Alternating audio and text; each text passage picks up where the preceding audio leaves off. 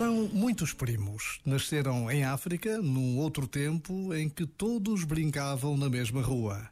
As férias eram dias inteiros a jogar à bola, a andar de bicicleta ou a inventar peças de teatro. A vida trouxe-os de volta para a terra dos pais e avós, mas mantiveram a tradição de se encontrarem uma vez por ano, já com filhos e netos. Hoje celebra-se o Dia dos Primos e recordar estes encontros é uma verdadeira consolação.